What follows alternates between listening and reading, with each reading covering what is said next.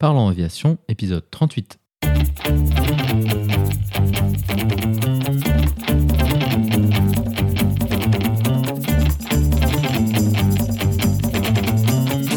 Parlons aviation, le podcast où on parle de tout ce qui vole.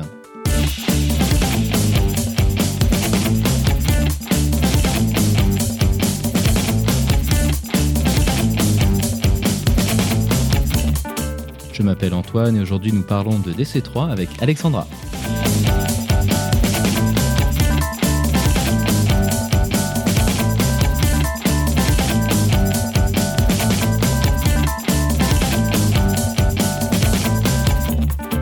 Et c'est tout pour cette semaine car cette discussion prendra tout le temps que nous avons à notre disposition.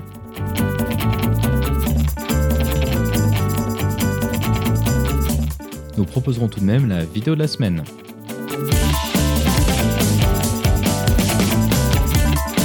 Bienvenue à bord, j'espère que vous êtes confortablement installés. Parlons Aviation épisode 38 et prêt au départ.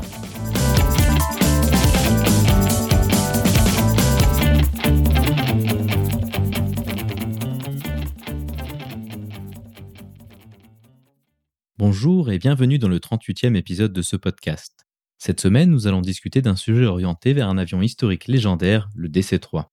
Pour ceux qui ne connaîtraient pas le DC-3 ou C-47 selon sa désignation militaire, il s'agit de l'avion de transport américain iconique de la Seconde Guerre mondiale. Si vous avez déjà vu un film sur la Seconde Guerre mondiale, tel que Pearl Harbor ou autre, il est fort probable que vous en ayez déjà vu. Il s'agit d'un bimoteur équipé de deux énormes moteurs à piston radio et qui est équipé d'un train d'atterrissage dit classique. Cela signifie qu'au lieu d'avoir trois jambes d'atterrissage comme la plupart des avions aujourd'hui, il n'en a que deux. L'arrière du fuselage sert de troisième point d'appui avec une petite roulette qui est souvent ajoutée. Notre invité pour en parler avec nous est Alexandra. Alexandra est une pilote professionnelle ayant débuté sa carrière en tant que contrôleur aérien en France puis ayant passé de nombreuses licences de pilotage européennes et américaines. Au travers de diverses péripéties qu'elle nous racontera, elle s'est retrouvée à être impliquée dans l'association France DC3 qui restaure et fait voler un exemplaire du DC3. Nous discuterons avec elle du parcours qui l'a amené à piloter cet avion, mais aussi de son parcours professionnel. Ensuite, nous irons en détail sur l'histoire si particulière de l'avion qu'elle pilote et du processus lui ayant permis d'obtenir sa qualification dessus. Nous parlerons également des particularités de cette machine si exceptionnelle aujourd'hui. Pour conclure, Alexandra proposera quelques conseils pour ceux qui seraient intéressés pour participer à la vie de cet avion magnifique. Comme d'habitude, vous trouverez plus d'informations sur les sujets évoqués pendant l'épisode dans la description.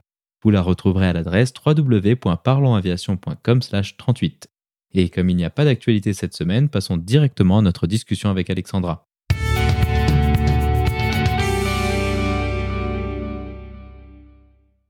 Bonjour Alexandra et bienvenue sur Parlons Aviation. Peux-tu nous décrire ton parcours aéronautique?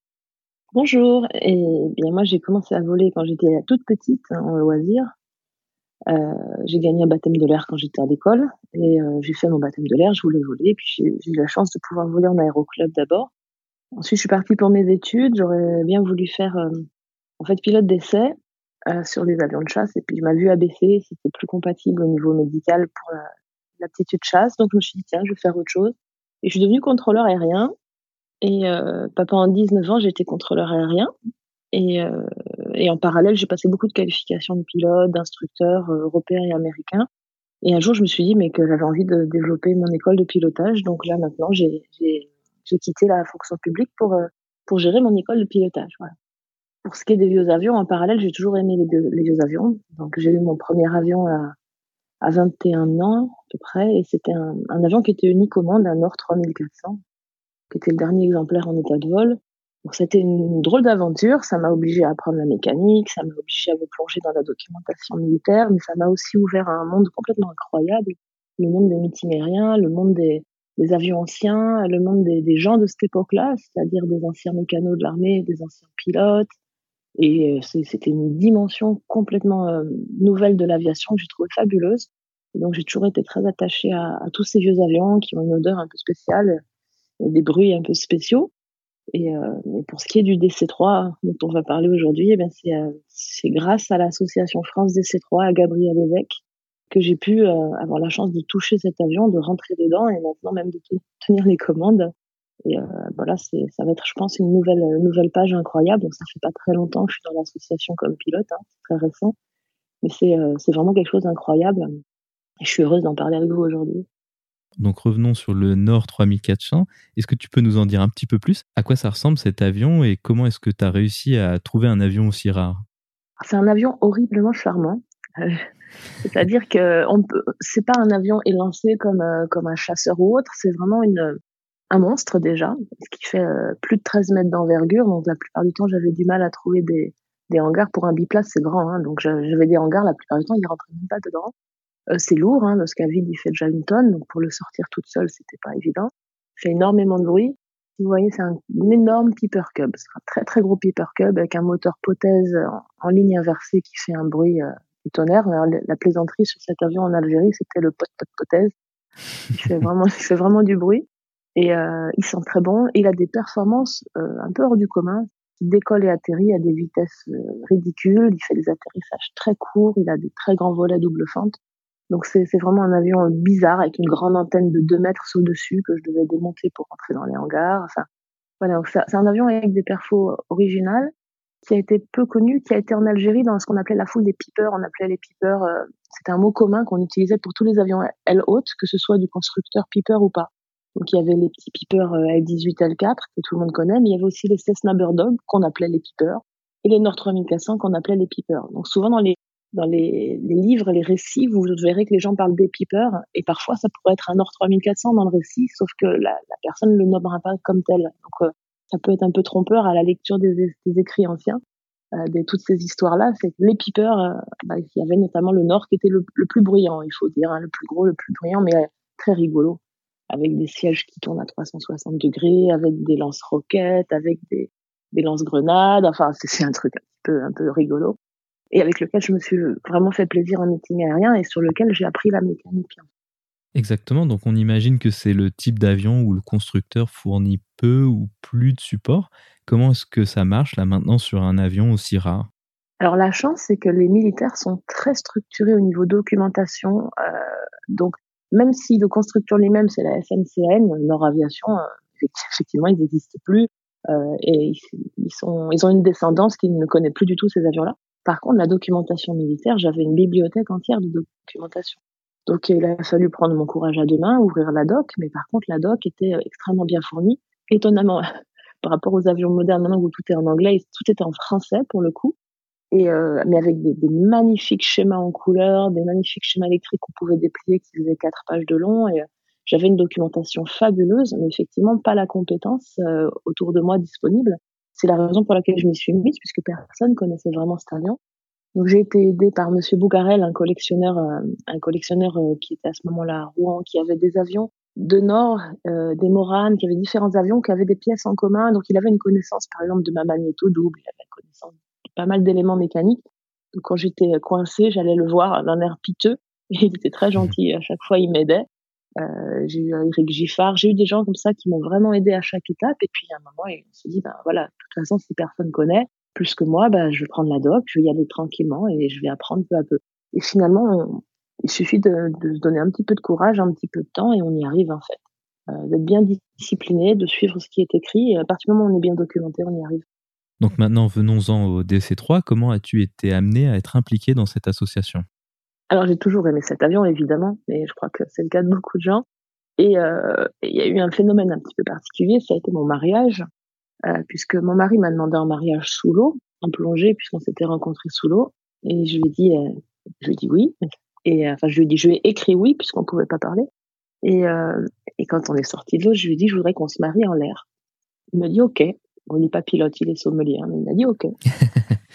Et je me suis dit dans quel avion? Et puis moi, j'adorais cet avion. Et euh, j'avais un de mes anciens élèves en formation IFR qui était un membre de l'association, euh, Jacques. Et, et euh, j'ai demandé, je l'ai appelé, j'ai dit, écoute, j'ai une idée un petit peu, un petit peu folle comme ça, mais est-ce que tu crois que ça serait envisageable de me marier en vol dans, dans le DC3 euh, Je sais que c'est un peu compliqué, je sais qu'il y a de grandes chances qu'on n'y arrive pas, mais voilà, est-ce que tu pourrais en toucher un mot?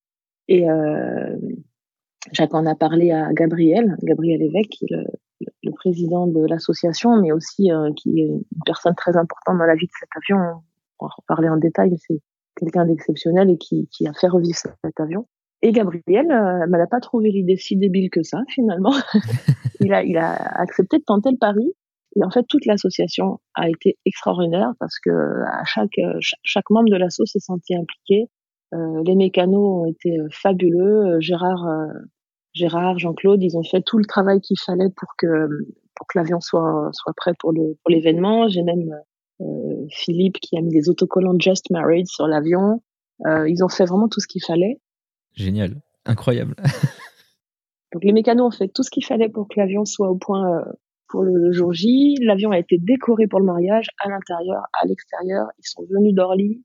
Euh, j'ai réussi à obtenir les autorisations avec l'aéroport de Cannes, les autorisations avec la préfecture, le maire, parce qu'il fallait déjà que le maire ait accepté de rentrer dans l'avion. Donc on a fait la cérémonie effectivement en vol. et, et la chose incroyable, on a réussi on a réussi et, euh, et puis du coup j'ai rencontré cette association euh, même Leslie Leslie qui n'a pas, pu venir au mariage euh, qui est notre notre hôtesse de charme Leslie a s'était occupée des gens qui montaient dans l'avion. Enfin c'était super. Et je, les ai rencontrés on a on a échangé et puis, puis, puis je les ai vraiment adorés. Gabriel m'a fait un cadeau de mariage un peu extraordinaire parce que Gabriel m'a offert d'abord d'ouvrir la porte de France DC3 pour que je sois avec eux dans l'aventure et d'ouvrir le cockpit, puisqu'il m'a offert la qualification France DC3 en cadeau de mariage. Wow. Et ça, là, je suis tombée, euh, je suis même pas tombée de haut, j'ai pas de mots pour ça. J'ai trouvé ça tellement incroyable. Et, euh, et puis on l'a fait. Donc euh, j'ai été qualifiée effectivement sur le, DC3 avec euh, Gabriel à bord et Jacques Aboulin, qui est aussi un, des pilotes du DC3, qui est un grand monsieur aussi, un ancien chef du CFA, champion du monde de planeur. Enfin, dans cette association, ce qui est extraordinaire, c'est qu'on on côtoie plein de gens hors normes en fait. Tout très simple, ils sont tous très simples, très accessibles, très gentils. Il y a vraiment une ambiance, une ambiance fabuleuse. Et ils sont tous un peu hors normes dans leur, dans leur domaine. Donc c'est, c'est une vraie petite famille. Voilà. Donc parlons du DC3, la machine elle-même. D'où vient le DC3 que vous faites voler? Quelle est un peu son histoire? Ah, Il a une histoire un peu hors norme par rapport même aux autres DC3, en fait. Euh, déjà, ce DC3-là, il a fait, il a vraiment participé au débarquement de Normandie. Donc ça, c'est quand même exceptionnel. C'est-à-dire que même si on fait le tour de l'avion, il y a encore des impacts de balles, des réparations, on voit les patcherons. Et il y a les réparations des impacts de balles du débarquement de Normandie. Donc ça, c'est incroyable. Euh, à l'issue de ça, en fait, à l'issue du débarquement, il a un petit peu travaillé en civil. Euh, il était passé en civil. Alors que l'origine, c'est en fait, c'est un DC-3, c'est un C-47, c'est-à-dire la version militaire hein, du débarquement avec la porte cargo pour larguer les paras. Il est parti un petit peu en civil pendant quelques années à l'issue de la guerre.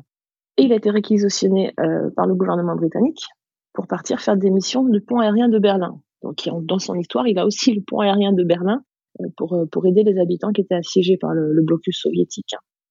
Donc, il a ça en plus dans son, carnet de guerre. À la fin des années 40, il est parti avec la Royal Air Force, il transportait des troupes au Moyen-Orient, il est parti avec l'armée de l'air française. Ensuite, il transportait des passagers, notamment des escadrons, des escadrons VIP. Donc, on l'a vu à, pas mal d'endroits. Et euh, il a transporté le général de Gaulle, François Mitterrand, etc.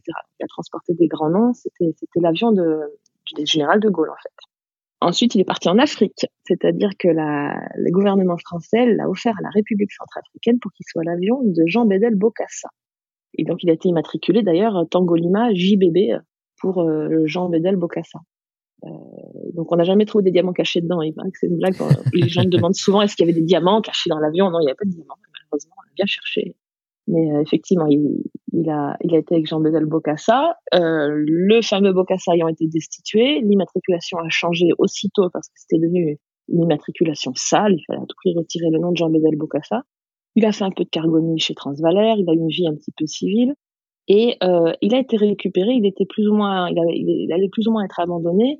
Et là, euh, un monsieur extraordinaire qui est Gabriel Évêque euh, d'Erinter a décidé de le récupérer, de le sauver, de lui permettre de voler. il faut savoir qu'il y a eu deux fois, deux époques France DC3. Il y a eu deux vies de France DC3. La première, euh, où Gabriel Évêque a récupéré l'avion avec l'appui d'Erinter, puisque Gabriel était pilote d'Erinter. Gabriel a des milliers d'heures sur DC3. Il était instructeur sur DC3, entre autres, hein, puisqu'il a fait aussi de la caravelle. Il, a, il avait une grosse expérience sur cet avion. Euh, donc en fait, euh, il a permis de, à cet avion de revoler avec le soutien d'Air Inter. En 98, il y a eu la fusion Air Inter Air France. Il y a eu un contexte un peu compliqué, notamment financier. Le partenariat n'a pas pu, être poursuivi et donc euh, ils ont décidé de revendre l'avion. Donc les couleurs Air Inter d'abord sont parties, puis l'avion a été revendu et il est parti en, en transport public avec une société, euh, je ne sais plus comment elle s'appelait, Publi, Publière, je crois, société Publière. Il y a eu deux années d'exploitation un petit peu chaotiques et euh, il y a eu une panne moteur. L'avion s'est posé à Limoges et en gros, il n'en est jamais reparti. Il est resté là, il a été abandonné, il a commencé euh, ben, un petit peu à mourir sur place jusqu'au moment où les propriétaires ont décidé de, bah, de le vendre. Et c'est là que, que Gabriel s'est rendu compte que son ex DC3 était en train de, de, de partir en miettes, de, de mourir sur l'aéroport de Limoges. Il a décidé de le sauver une deuxième fois. Donc il a récupéré des gens de l'équipe fondatrice de la première époque France DC3, euh, notamment euh, Monsieur Yves Tariel. Hein, c'est un monsieur qui a écrit un, gros livre sur cet avion avec toute l'histoire de l'avion en détail. Donc euh, avec Yves Tariel, et Gabriel Évêque et des, des, des, des, passionnés de la première équipe France DC3, ils sont retournés à Limoges pour, euh, pour à nouveau acheter et sauver l'avion. C'est là qu'il y a un mécano qui s'appelle Jean-Claude, Jean-Claude Roncio, qui est toujours un mécano sur l'avion, hein, toujours dans l'équipe, qui, euh, qui allait, ils ont littéralement réparé l'avion dans l'herbe sur place à Limoges. Hein. Donc ils ont, ils ont wow. sauvé l'avion sur place. Voilà, il a, ça a été une grosse logistique, mais Jean-Claude Roncio, c'était un peu son domaine. Il était ancien cadre technique d'Air France. Il s'occupait euh, des, des cas, euh, des, des, cas euh, en souffrance un peu graves quand un avion est bloqué quelque part dans un endroit improbable dans un coin du monde. Euh, pour Air France, c'est lui qui allait là-bas, montait une équipe, étudiait des plans un petit peu MacGyver pour sauver l'avion dans des situations qui sont pas prévues par les manuels. Donc quelque part, pour lui, c'était presque son métier de faire ça. Donc aller réparer un DC-3 à, Limoges, je dirais pas que c'était facile, mais c'était dans ses cordes. Donc ils ont réussi à sauver euh, le DC-3 pour une deuxième fois. Ils l'ont ramené. Gabriel était, euh, était quasiment seul en tant que pilote. Il y avait Philippe Fenot à l'époque. Il y avait des pilotes d'essai qui ont un peu aidé à faire les, les premiers vols, à remettre l'avion en vol. Et puis l'équipe s'est peu à peu structurée avec un soutien, un soutien d'Air France, euh, un soutien principalement logistique, ce qui est très précieux. Euh, et puis il y a des gens, des passionnés du DC3, puis notamment beaucoup de gens d'Air France, des passionnés d'Air France qui ont donné de leur temps et qui donnent toujours leur temps aujourd'hui pour euh, pour entretenir l'avion, pour suivre l'avion. Il y a l'administratif, la logistique, la mécanique. Donc on a on a maintenant une grande équipe de mécaniciens qui est qui est gérée euh, par par Gérard. Euh, et donc toute cette équipe-là continue à entretenir l'avion. Donc on a on a en ce moment des photos sur Facebook là qui montrent un peu l'entretien qui est magnifique. C'est, cet avion, il est entretenu comme en compagnie aérienne par, euh, par des gens qui ont l'expérience de la maintenance en compagnie aérienne. Ok, parfait. Donc ça, c'est une histoire vraiment exceptionnelle. Maintenant, si on s'intéresse à toi, ton parcours pour euh, être qualifié sur cette machine, comment est-ce que ça fonctionne Une qualification? Est-ce que c'est une qualification de type comme il y a pour un 320 ou ce genre de choses? Alors, c'est une qualification de type du par de, de, de, de par la, la masse de l'avion. Alors, on a une chance, c'est que l'avion a été passé en collection. CNRAC. Donc, euh, c'est un régime de vol qui est un petit peu différent. C'est un certificat d'immatriculation qui sort, euh, qui, qui n'est plus, euh, plus au ACI, ce qui nous permet en fait d'avoir un certain euh, allègement au niveau administratif. Donc, notre avion étant Fox Alpha Zulu Tango Echo, l'administration nous a mis en place une qualification à trois ans au lieu de un an. Donc, ça nous fait vraiment des réductions de, de frais de maintien de qualification. C'est que nos qualifications sont valables sur cet avion trois ans au lieu de un an.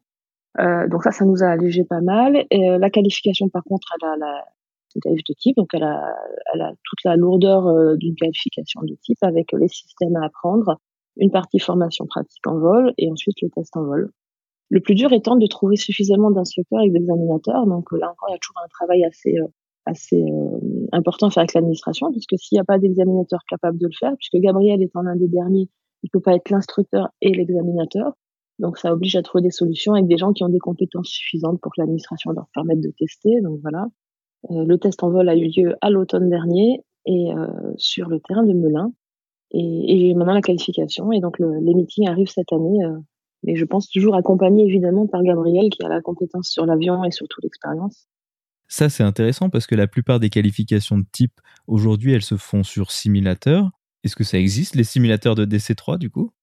Alors, j'allais dire, il n'y a pas de simu. Alors, oui et non, ils viennent d'en mettre un en place euh, aux Pays-Bas. C'est-à-dire qu'aux Pays-Bas, ils ont un DC3, ils ont fabriqué un simulateur aux Pays-Bas euh, qu'on n'a pas encore eu l'occasion d'essayer, qui vient tout juste d'être, euh, je pense, mis en place. Et on a l'intention d'y aller pour on a un prochain pilote qu'on veut qualifier. On a l'intention d'y aller.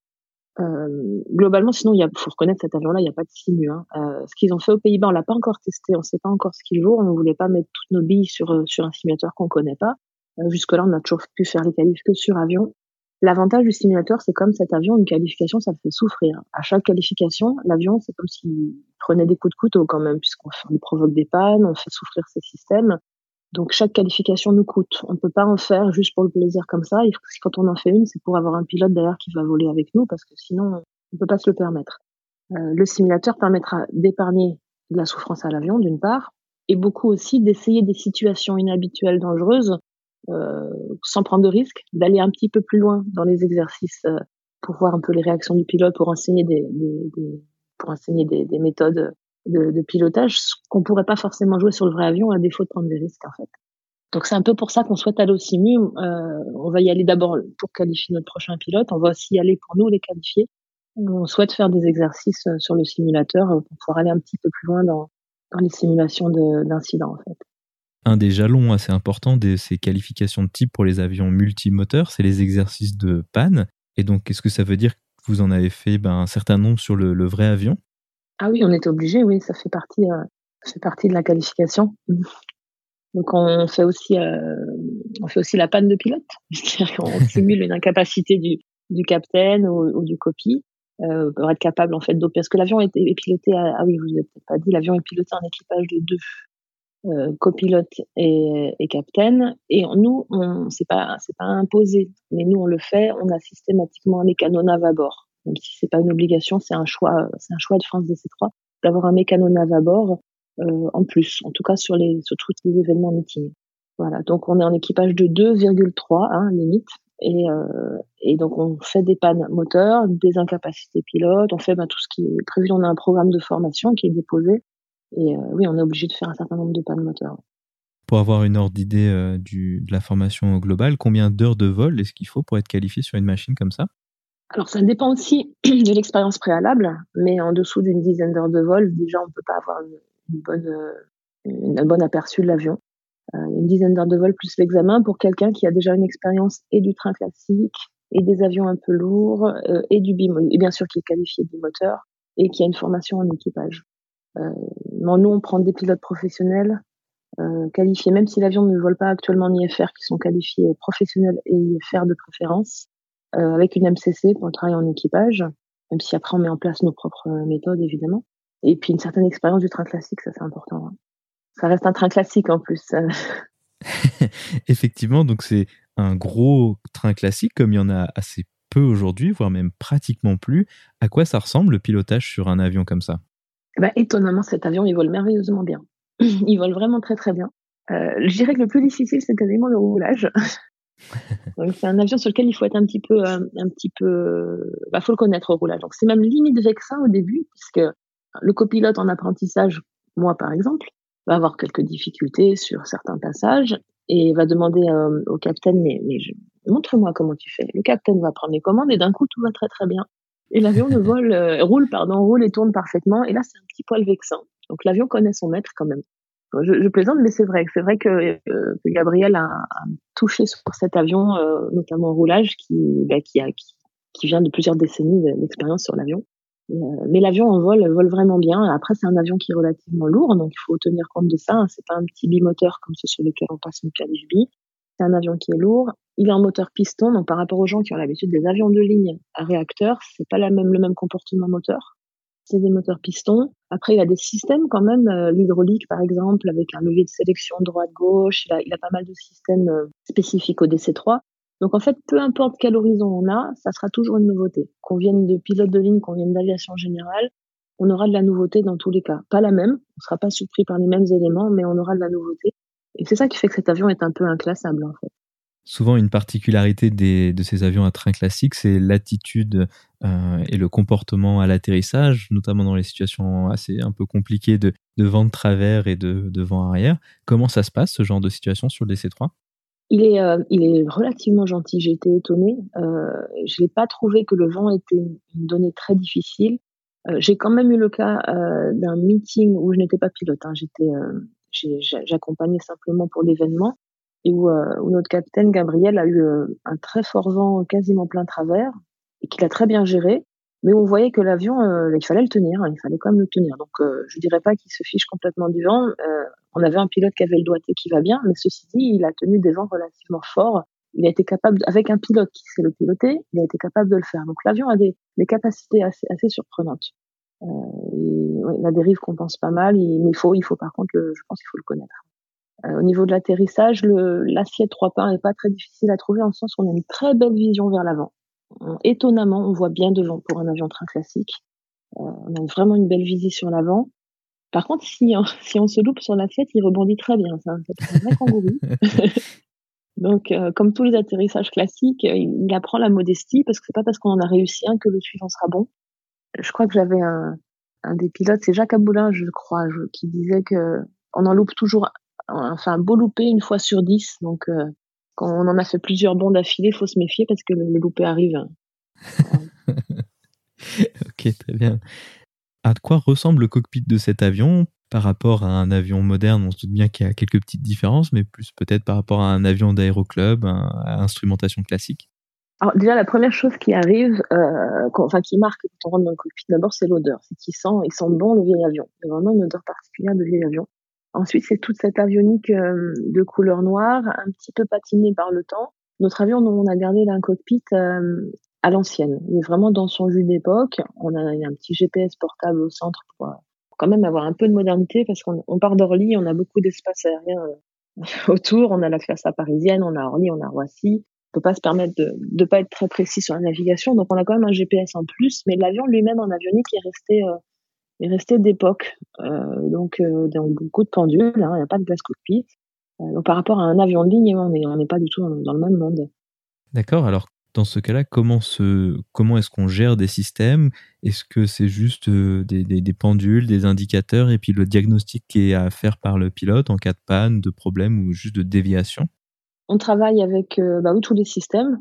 C'est ça, on travaille avec des aiguilles, des, cadrans euh, et, il faut une connaissance. Alors du coup, ça nécessite une connaissance des systèmes.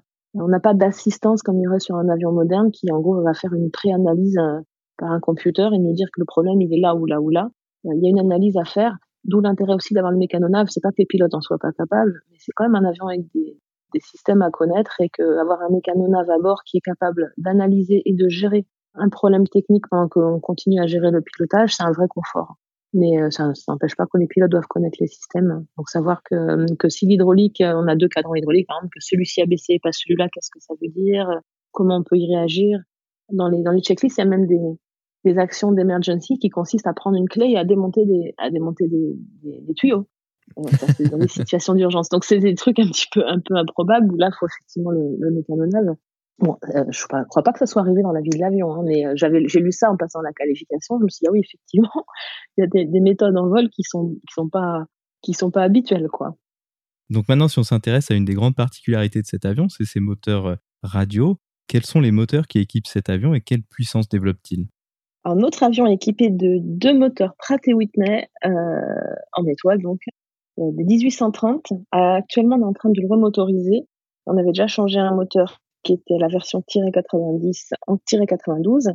Maintenant, on va avoir deux moteurs 1830-92 qui font chacun 1200 chevaux. Donc c'est vrai que c'est assez, euh, assez incroyable, mais on se retrouve avec deux fois 1200 chevaux sur cet avion. Wow, alors ça pour un moteur à piston, ça fait euh, beaucoup. Au niveau de l'utilisation et du pilotage, qu'est-ce que ça change un moteur radial par rapport à un moteur 4 euh, ou 6 cylindres plat classique comme on peut avoir dans un DR400 ou un Cessna 172 Alors c'est euh, c'est extrêmement moelleux. J'ai pas ressenti d'à-coup par rapport à ce que j'ai pu avoir sur les petits avions. Il y a une puissance qu'on ressent qui est, vraiment impressionnante. Il y a aussi l'inertie de l'avion, donc cette puissance n'est pas forcément immédiate. Euh, la première fois, la première surprise que j'ai eue en, pilotant cet avion au niveau de, ce ressenti de puissance, c'était la remise de gaz, où, euh, où j'ai commencé par vouloir remettre les gaz de manière habituelle sur un petit avion et que ça va pas du tout, du tout avec cet avion, euh, qu'il faut y aller vraiment plus progressivement, sans quoi on risque, on risque de faire un, décrochage en fait. Donc j'ai été surprise par ce comportement remise de gaz qui m'a demandé un petit peu de, de, pratique pour, pour bien le sentir. Euh, mais où les moteurs, oui, sont, sont ronronnent comme des, comme des gros chats. Ils démarrent, ils démarrent avec ce petit panache de fumée un petit peu magique. Ils consomment beaucoup d'huile, hein, c'est un gallon par moteur à, l'heure de vol, donc on, on, passe notre temps à remettre de l'huile dans la friteuse. Hein, c'est normal, c'est normal pour ces moteurs-là. Fait partie un peu du, du cérémonial de, de, fin de vol. C'est on contrôle l'essence, on contrôle l'huile, on mesure, on, re, on re, recomplète. Quoi. Au niveau des performances, ça donne quoi un DC-3 en croisière environ? Alors le nôtre, il vole à peu près à, on est en MPH, à 150 MPH, quelque chose comme ça. Hein. C'est pas, il euh, faut savoir aussi qu'on vole, euh, on vole toujours en économie, qu'on pousse jamais sur les moteurs. On, est, on est gentil avec cet avion, on considère que c'est une vieille dame euh, ou un vieux monsieur, hein, question de point de vue. Et on veut pas, on veut pas pousser dessus, donc on, ne pousse jamais dans ces, dans ces retranchements mécaniques, donc on, on est en économie tout le temps. Au niveau des performances d'atterrissage et de décollage, en général, les avions train classiques, c'est des avions qui arrivent à, décoller et se poser dans des distances très courtes. Est-ce que c'est aussi valable pour un aussi gros avion? C'est un avion qui est capable de poser court euh, si on le connaît. C'est-à-dire que si on choisit de faire un posé euh, doux pour ménager les passagers, pour amener du confort aux passagers, ça sera un posé qui sera long. Si on choisit de faire un posé, euh, un posé court d'assaut, il en est capable. Il en est absolument capable. Il a le train qui peut faire ça. Il a les performances de, vol lent, mais dans ce cas-là, il faut l'amener aux vitesses qui vont bien. Il faut l'arrondir comme comme il comme il le faut. Nous, on fait un choix, par contre, euh, de l'opérer avec toujours 1200 mètres, qui est largement suffisant, mais on veut s'accorder la possibilité d'une accélération arrêt. Euh, donc, on, fait un choix de sécurité, de prendre toujours 1200 mètres de piste. L'avion est capable de faire nettement moins que ça, ça c'est sûr. Mais c'est un choix de, l'association de, de, garder une sécurité en cas de problème au décollage, d'être capable d'annuler. Aujourd'hui, dans le cadre de l'association, quels sont les types de vols que vous faites avec cet avion? Est-ce que vous faites des vols de, meeting, des vols de baptême, ce genre de choses? Alors déjà, cet avion, euh, comme je l'ai expliqué, il est en CNRAC, en collection. Donc ça restreint l'utilisation de l'avion. On peut pas faire du commercial, on peut pas transporter des gens euh, hormis des événements particuliers. C'est-à-dire que l'avion peut être utilisé dans tout événement commémoratif qui a une, une, une, valeur historique. Donc on largue, on a une autorisation de largage de para, mais on peut pas emmener des gens faire des para, du largage para pour passer leur, leur brevet de para, par exemple on emmène des gens dans vraiment des événements commémoratifs comme euh, sur le Mont Saint-Michel, comme euh, en Normandie pour les commémorations du débarquement. Voilà, on, doit toujours avoir une consonance historique. On va en meeting aérien, on fait des démos en meeting. Sur les meetings, on fait des largages, notamment de, militaires, de civils, mais toujours avec une consonance historique. Donc on imagine dans une association comme France DC3 avec un avion aussi euh, complexe à gérer, quels sont les différents types de tâches auxquelles toi tu participes en tant que bénévole et, et euh, ainsi que les autres bénévoles qui gravitent tout autour? Alors évidemment, il y a l'équipe des pilotes euh, avec à sa tête Gabriel Évêque, qui, qui est le fondateur euh, de l'association, qui a sauvé l'avion deux fois, donc il est vraiment un, pilier avec son, toute son expérience. Jacques Aboulin, on a Lionel Gaujon qui, qui, a fait beaucoup de meetings l'an dernier également. Donc ça, c'est l'équipe des pilotes. Mais si vous prenez que des pilotes, l'avion, il vole pas. Ça suffit pas, en fait. Donc, bien sûr, les mécaniciens, euh, qui, dont là maintenant c'est géré par euh, Gérard Sauce, avec lui euh, Jean-Claude Roncio, bien sûr, dont j'ai déjà parlé, et puis toute une équipe de, de, de mécaniciens qui sont, qui sont tous formidables, dévoués et dédiés. donc l'avion appartient avant tout aux mécaniciens. Hein. Les pilotes pensent que l'avion est à eux, mais c'est pas vrai. L'avion il est aux mécaniciens et, et, de temps en temps les mécaniciens ils le prêtent aux pilotes, voilà, qui le rendent gentiment, en essayant de ne pas l'avoir trop abîmé. Et derrière, on a toute une équipe moins visible et qui est pourtant extrêmement importante, pense à Philippe Guilhem pour la logistique, notre petite fée aussi Véronique Espérance. Donc euh, Véronique, on, on la verra pas sur les photos ni de mécanique ni de pilote, mais Véronique elle fait juste un travail qui est inestimable, administratif, euh, de gestion de, l'avion en fait, euh, surtout, au niveau de la comptabilité de l'association, au niveau de la documentation technique. Elle fait, un nombre de choses incroyables que je saurais pas lister. On a Bastien, Bastien Moreau, qui est euh, ingénieur sur, sur les moteurs des 777 à Air France et qui dédie euh, une grosse quantité de son temps libre à l'association. Donc Bastien est notre futur pilote. Hein. Il est actuellement en formation, il termine sa formation euh, multimoteur, son ATPL théorique pour pouvoir avoir tous les, les, crédentiels requis pour pouvoir passer sur le DC3, on espère le plus vite possible. Donc ce qui nous permettra d'avoir un jeune pilote pour la suite. Et à côté de ça, il gère les engagements meetings, les relationnels avec euh, une partie de l'administration, beaucoup aussi avec tout ce qui est tout ce qui est engagement, euh, l'armée, les organisateurs d'événements, etc. Donc il fait tout ce travail-là. On a Leslie, donc Leslie Slater, euh, qui est hôtesse à Air France, mais qui est également hôtesse sur notre avion. Donc c'est notre hôtesse, mais elle fait aussi une grosse relation relation publique aussi de l'avion puisqu'elle elle est, elle est très douée là-dedans. Donc Leslie, et puis elle nous met du soleil dans l'association aussi, des grands sourires. Euh, dans l'association. Donc ça, c'est une partie de l'équipe. Hein. En fait, on a, on a vraiment une grande équipe autour de cet avion. Donc tu disais que vous faisiez beaucoup de meetings aériens avec le DC3. À quoi ça ressemble une participation à un meeting aérien pour vous? Est-ce que vous proposez des démonstrations en vol en plus du statique? Alors oui, tout à fait. Euh, D'abord, ça commence par un engagement et c'est euh, déjà en amont de l'événement qu'on sait si on fera du statique ou de la partie statique plus partie vol. Euh, donc la partie vol, on peut faire des démos en vol simple où on présente l'avion en vol.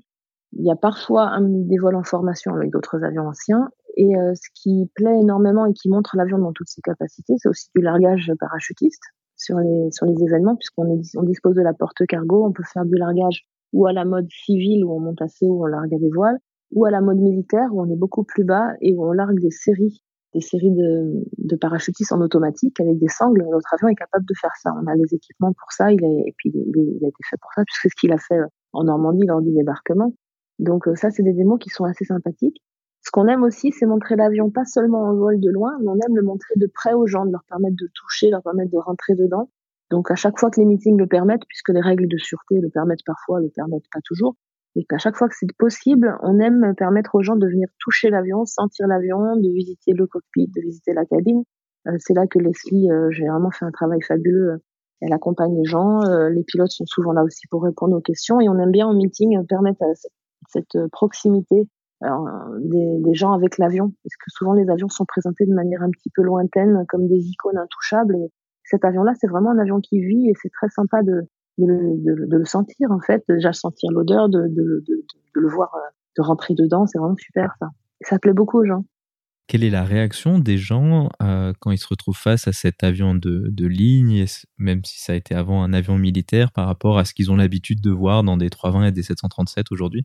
Alors, ce qui est très rigolo, c'est une question qui revient souvent un peu spontanément, qui je pense que c'est pas méchant, elle sort du cœur. Hein. Les gens euh, nous regardent et disent mais il est en état de vol?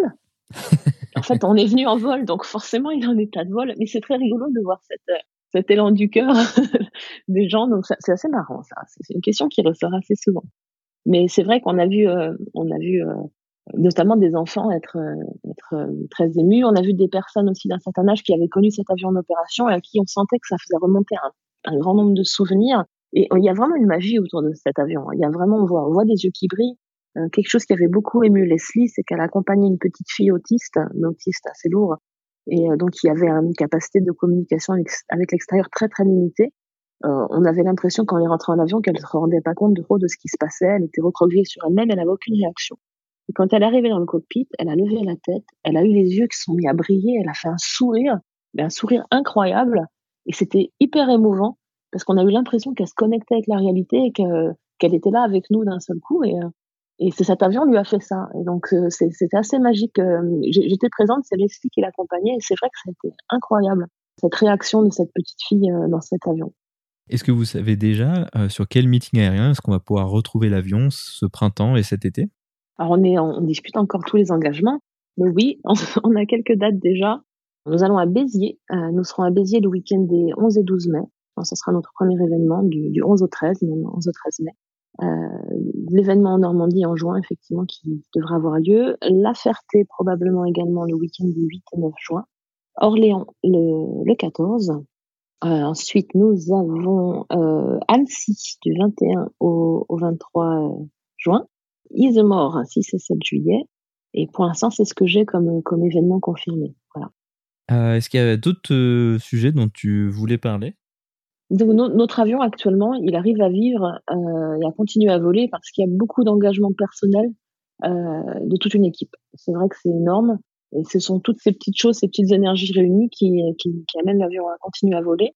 Euh, financièrement, on s'en sort, on y arrive, mais on s'en sort parce qu'on arrive à faire beaucoup d'économies du fait du dévouement des gens. En fait. Euh, notre objectif, c'est de continuer à y arriver. Euh, on croise les doigts pour, pour que ce soit le cas. On sait qu'on est on est très fragile finalement puisque puisque on travaille grâce à l'énergie des gens. Il faudrait pas qu'on ait une grosse casse parce qu'on n'aurait pas forcément les finances pour une grosse casse. Il faudrait pas qu'on ait une explosion du prix de l'assurance, une explosion du prix des hangars. Euh, actuellement, on a un équilibre qui est positif, qui est bon, et on fait tout pour que ça dure et pour que cet avion puisse continuer à voler longtemps. Quel conseil aurais-tu pour quelqu'un qui serait intéressé pour vous aider et participer à l'association France DC3 ah, Moi, ce que je conseillerais, ça serait d'écrire euh, d'écrire à l'association, d'écrire à Bastien notamment, d'écrire à, à Véronique, euh, les bonnes volontés, on les prend, on est très content. Euh, les bonnes volontés, on les, prend toutes. Une autre façon aussi, c'est de venir nous rencontrer sur un meeting, rencontrer l'équipe. Alors c'est une équipe dans laquelle je suis rentrée il n'y a pas très longtemps et c'est une équipe qui a un cœur gros comme ça, qui est très ouverte, qui est très positive. Il n'y a, a, pas de, de, de star en fait dans notre équipe. Euh, Gabriel, on veut toujours mettre en avant et il n'arrête pas de refuser. Il veut pas être la star. Euh, il dit toujours que c'est pas lui, que c'est toute l'équipe. Donc il est extrêmement modeste. Et euh, même si on n'est pas tout à fait d'accord avec ça, nous on trouve que c'est notre star, mais lui veut pas l'être. Et, euh, et c'est vraiment sympa ça. C'est un esprit qu'on veut garder et des gens dans cet esprit-là, ils seront toujours les bienvenus. Hein. Pour nous aider, il suffit de venir nous voir. Ainsi se conclut donc cette discussion. Alexandra, merci beaucoup d'avoir accepté de venir partager avec nous ta passion pour cet avion magnifique. Et merci de me l'avoir proposé.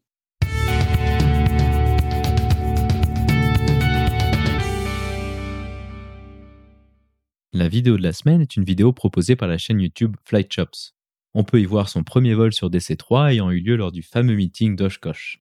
Sous la supervision d'un instructeur, on le voit effectuer son premier décollage et son premier atterrissage sur cette machine légendaire. Les explications de l'instructeur permettent de se faire une petite idée des défis liés au pilotage de cet avion si particulier. Malgré l'expérience conséquente de Steve sur avion à train classique et sur avions historiques tels que le Chipmunk ou le T6, on y voit une belle démonstration des possibilités de rebond à l'atterrissage. Cette vidéo illustre bien également les difficultés liées au roulage d'une aussi grande machine à train classique, que ce soit au niveau du gabarit ou au niveau du souffle lié à ces énormes moteurs. Un autre aspect intéressant de cette vidéo est l'ampleur et la souplesse nécessaires sur les efforts aux commandes pour le pilotage. Vous trouverez le lien vers la vidéo dans la description ou en allant sur le lien www.parlonsaviation.com slash vidéo 38 sans accent sur le E de vidéo.